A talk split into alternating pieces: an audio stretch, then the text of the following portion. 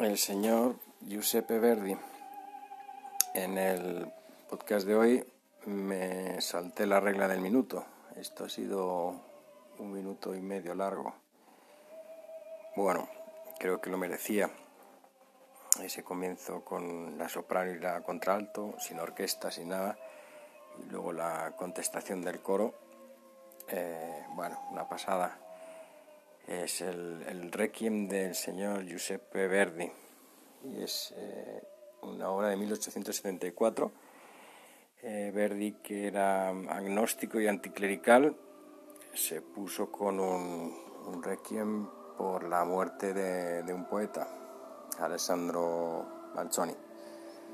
Y bueno, esta es una obra muy muy conocida que está entre es un, un requiem un poco como diría, eh, violento o alterado, ¿no? No es una cosa espiritual, pero no desde luego de paz y tranquilidad. Más bien es en la línea de las óperas, entre una ópera y un requiem.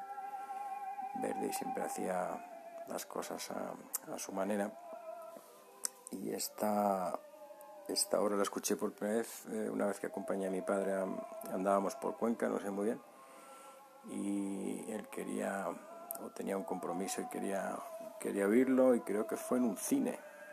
Me parece que era, no había en, aquella, en aquel momento sala como tal en Cuenca, y creo que fue en un, en un cine. Yo recuerdo un, un lugar extraño, con en un momento dado que hay eh, unas trompetas que suenan como de respuesta a la lejanía. Me acuerdo el, susto porque estaban detrás, donde suelen estar los acomodadores, aparecieron ahí unas, unas trompetas.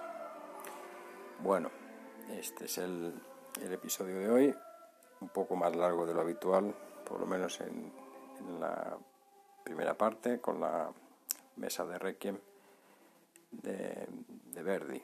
En este caso es el, el Agnus Dei, eh, cantado por Jan Sutherland y Marilyn Horn. Ya dejaré los, datos y el director es Solti.